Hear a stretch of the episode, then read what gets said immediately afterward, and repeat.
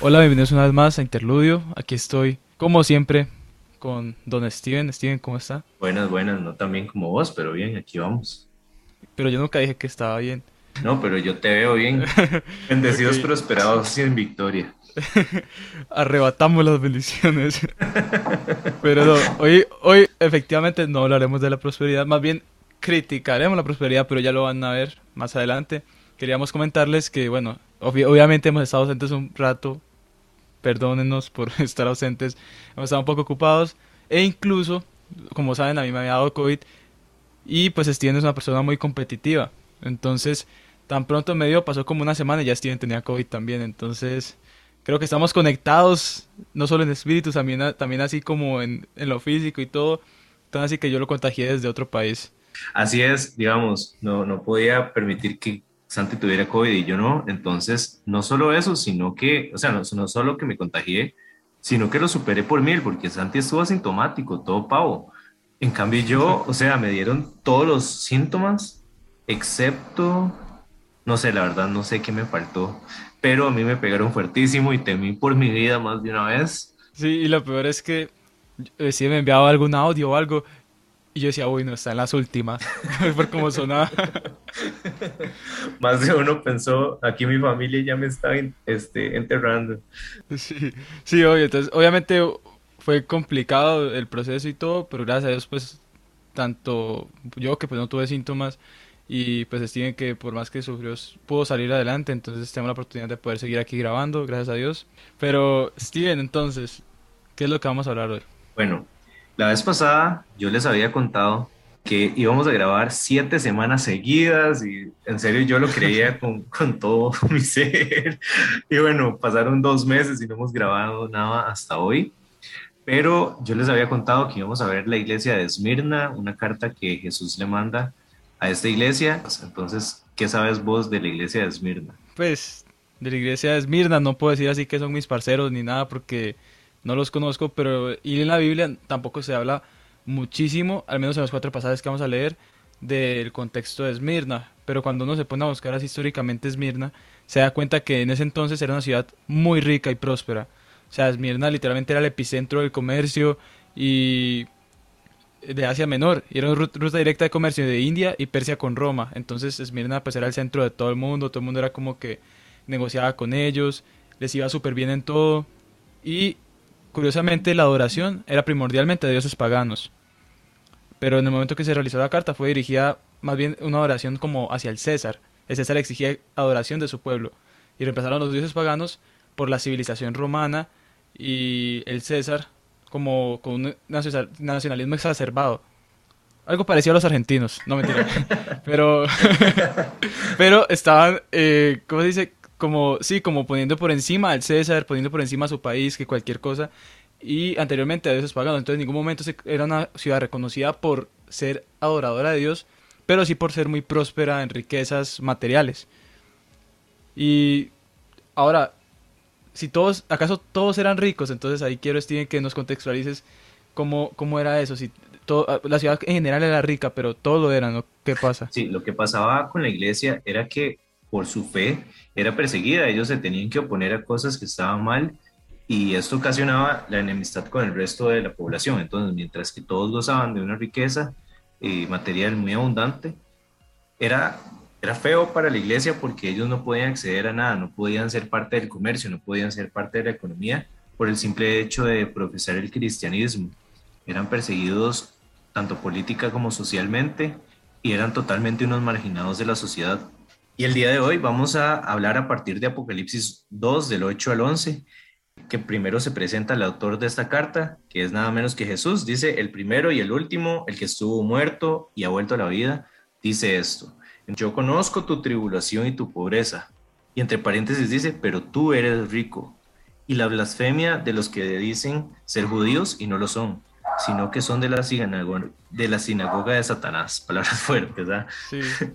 Entonces, este, aquí volvemos a lo que dice la historia. Muchos de los cristianos estaban siendo perseguidos, pero Dios dice, ustedes son ricos. La pobreza estaba siendo física, pero no era una pobreza espiritual. Mientras que ellos tal vez tenían carencias económicas, carencias físicas, Dios les dice, ustedes son ricos. Sí, y Dios nos habla mucho de eso, de, la prosperidad posterior a esta vida. Porque a veces queremos hacerla, hacer, cambiar los versículos y ponerlos a favor de que es en esta vida que Dios nos quiera lo mejor, cuando sí nos da lo mejor. Pero en realidad nos, aquí, aquí nos promete mucho sufrimiento y ahorita vamos a ver eso. De hecho, tengo un tío que él me decía, cuando hablaba con él, él me decía, mira Santo, yo he intentado de verdad buscar de Dios, he intentado de verdad eh, ir a las iglesias y todo, pero no entiendo por qué yo a Dios le he pedido una buena esposa y no me la ha dado. Le he pedido carro, le he pedido trabajo bueno, estable, que yo pueda tener dinero y sigo aquí eh, viviendo mal. Y es cierto que a él no le faltaba nada, pues la comida, él tenía sus necesidades suplidas porque pues barriga sí tiene. Entonces, la bendición ahí está. Pero lo que digo es que él no era contento con su vida y él iba a la iglesia era pedir a Dios que le diera dinero, que le diera sanidad, que le diera una esposa, que le diera familia. Mejor dicho, estabilidad en todos los aspectos de esta vida, lo que el mundo te puede ofrecer. Y no solo estabilidad, sino más. O sea, él, él de verdad amaba el dinero. Entonces, en ese entonces, yo no, no le dije directamente, pero lo pensé y es que su Dios nunca fue Jesús. Su Dios era el dinero. Su Dios era la familia, su Dios era la sanidad. Pero en ningún momento su Dios era Jesús. Porque él nunca fue a la iglesia para buscar de Jesús, sino para buscar lo que le podían dar. Y erróneamente, él creyó lo que le decían sus pastores, que tenía que ofrendar y todo. Él decía, yo ofrendaba y todo y todavía no recibía. Entonces, lastimosamente, no, solo, no solo es que está, pues, de que además que se ha popularizado mucho, no es solo que sea popular, sino que realmente es dañino. Es dañino pensar así. Y ahora, como podemos ver en estos versículos, y en este, ni en otro versículo posterior a este, Dios habla de una riqueza material, no la promete. Porque, de hecho, Él reconoce el estado de pobreza. O sea, Dios es como, vea, usted es feo y es pobre además. O sea, es lo que le dice a esos Mirna. Y no le dice en ningún momento como que, vea, eh, usted es pobre, pero yo lo sacaré de esa pobreza. No, dice, eres pobre, pero eres rico. En ningún momento dice, eres pobre y yo te sacaré de esa pobreza, sino que dice, eres pobre, pero en, en Cristo eres rico. Y que es lo más importante. Y eso me recuerda un versículo, 2 Corintios 8:9, que nos dice, porque conocen la gracia de nuestro Señor Jesucristo, que siendo rico, sin embargo por amor a ustedes se hizo pobre, para que por medio de su pobreza ustedes llegaran a ser ricos. Y obviamente aquí no habla, pues no falta el que lo toma como la riqueza material y todo, y que dice, ah sí, Jesús vino a ser pobre aquí en la tierra y carpintero para que nosotros podamos ser millonarios. No, eso no es así. Eh, de hecho, nos habla de cómo Él se hizo pobre y esa pobreza que es como la humildad espiritual que habla de Steven, para que por medio de eso, donde Él vino a servir y no a ser servido, por medio de todo eso podamos nosotros llegar a ser ricos. Entonces, bienaventurados los pobres en espíritus, como decía Steven. Aquí podemos ver cómo Él nos promete a través de Jesús riqueza espiritual, pero en ningún momento riqueza material. Y luego seguimos en Apocalipsis 2.10, que nos dice esto. No temas lo que estás por sufrir. Yo te digo que el diablo echará a algunos de ustedes en la cárcel para que sean probados, y tendrán tribulación por diez días. Sé fiel hasta la muerte, y yo te daré la corona de vida. O sea, no solo dijo, ustedes son pobres, pero no pienso darles dinero. Además de eso dijo, ustedes van a sufrir. O sea, les dijo, ustedes son pobres, se, se quedarán pobres y van a sufrir. Eso fue lo que dijo Jesús. O sea, uno quiere decir, Tal vez le gustaría que el pasaje dijera, usted es pobre, pero yo lo haré rico y está sufriendo, pero voy a hacer que tenga victoria y que empiece a sufrir fue el César y la gente mundana. Pero no, al contrario, él solo prometió pobreza, porque no dijo que van a salir de ahí, y prometió sufrimiento.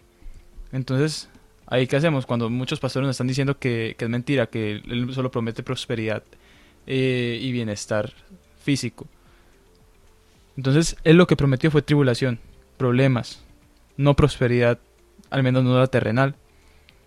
Pero lo bonito de eso es que Él nos dice que sufre ahora y luego te daré la corona de la vida.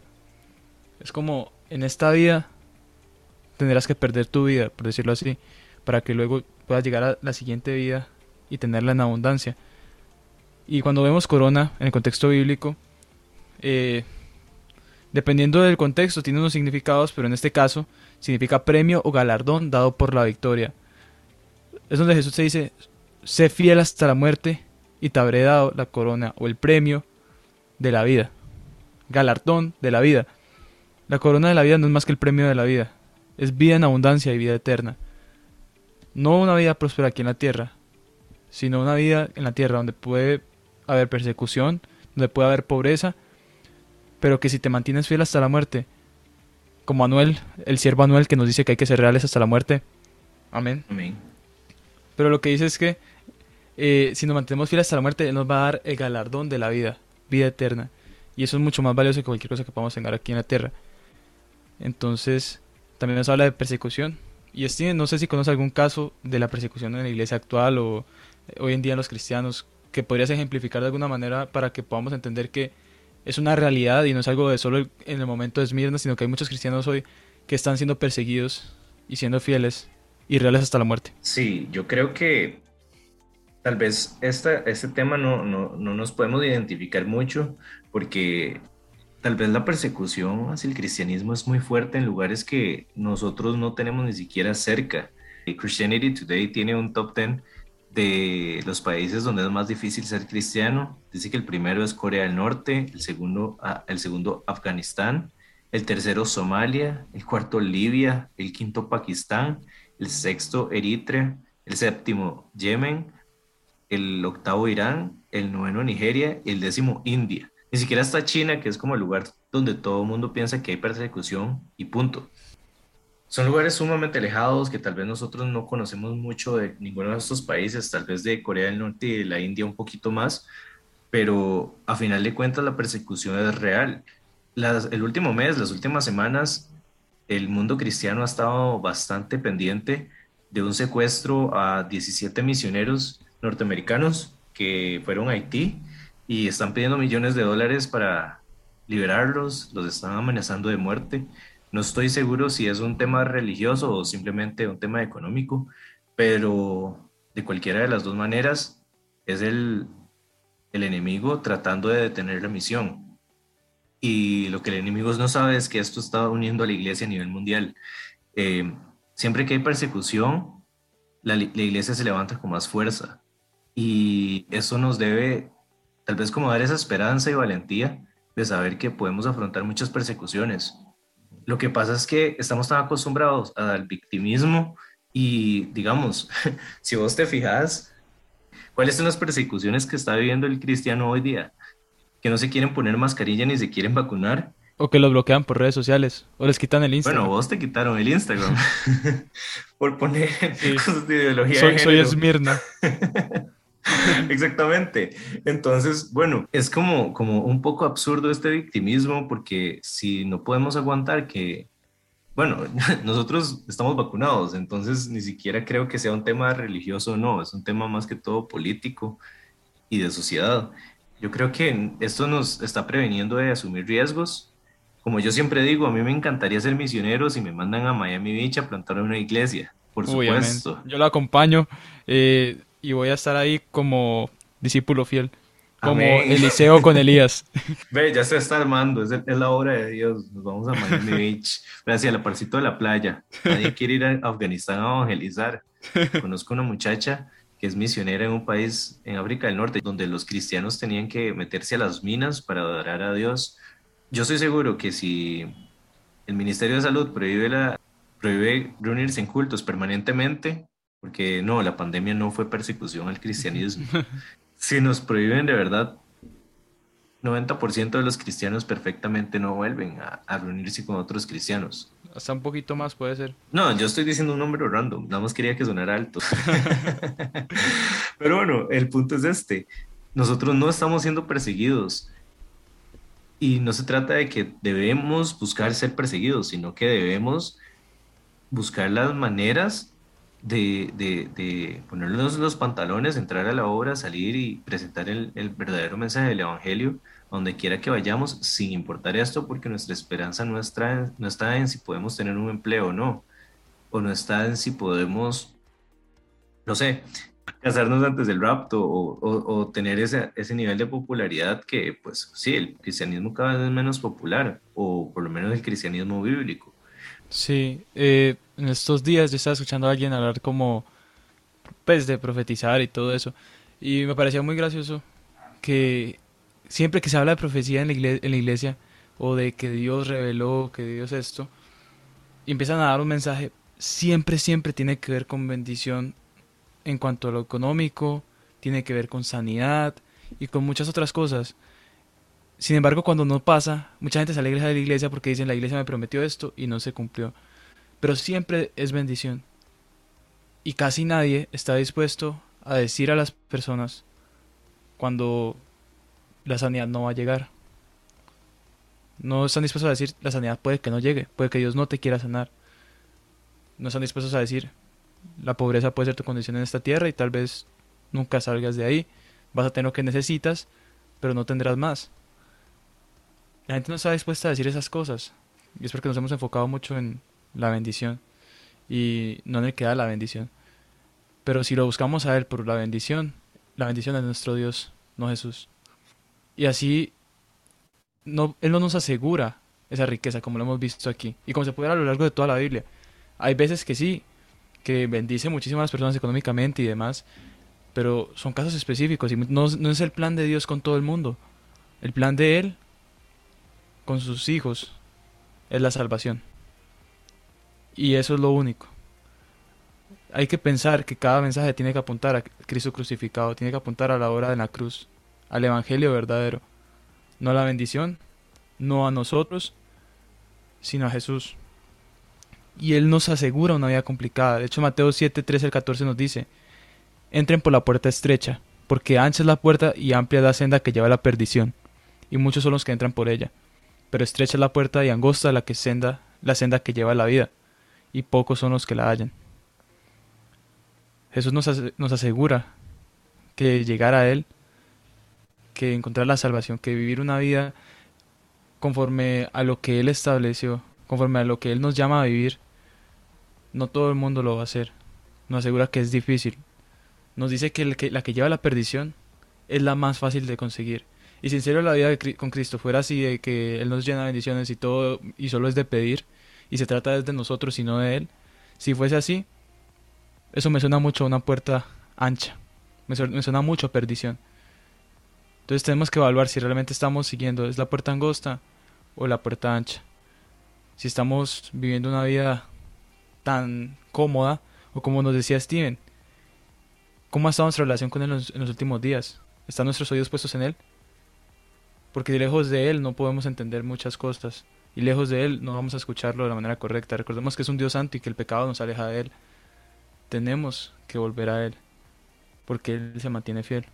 Entonces, sepan que Él no asegura una vida fácil, al contrario, asegura sufrimiento. Y puede que algunos lo tengamos más fácil que otros y está bien. Pero la vida con Cristo no es fácil. Es una vida complicada, pero sabemos y, y tenemos la esperanza de que lo que ella prometió, que es la corona de vida, nos dará el galardón de la vida eterna, si nos mantenemos fieles hasta la muerte. Entonces, meditemos en esto y pensemos en qué área de nuestra vida nos estamos fallando, en dónde es que estamos dejando a un lado a Jesús y pensando en nosotros, en dónde es que estamos pidiéndole algo que tal vez no es voluntad de Él. Porque podemos pedir lo que sea, pero si no es voluntad de Dios no se va a cumplir hoy, más que en ningún otro día, tengamos presente que nuestra oración sea, Dios haz tu voluntad.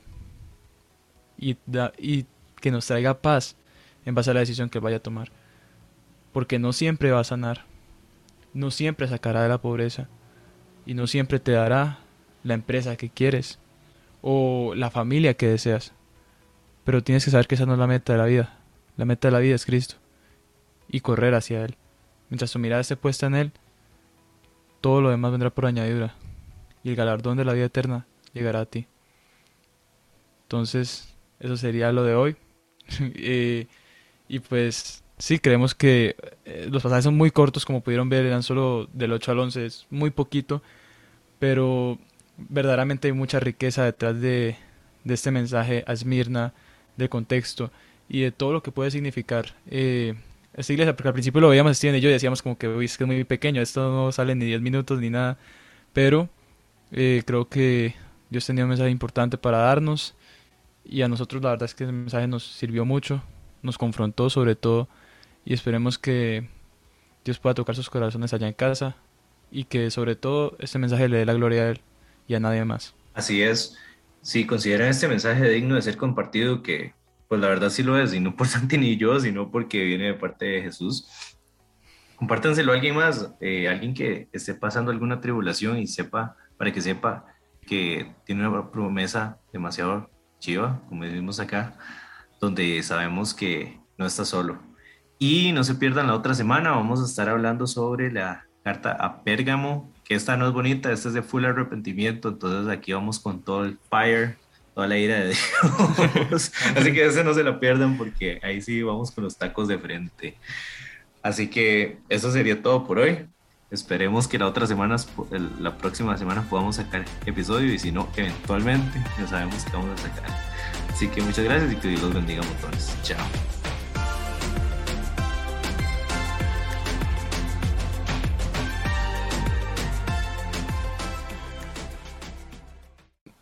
Perdón, es que está sonando como un, como un por detrás algo, no sé, como un... Pero no sé si es el audífono o algo. Alexa, haga silencio.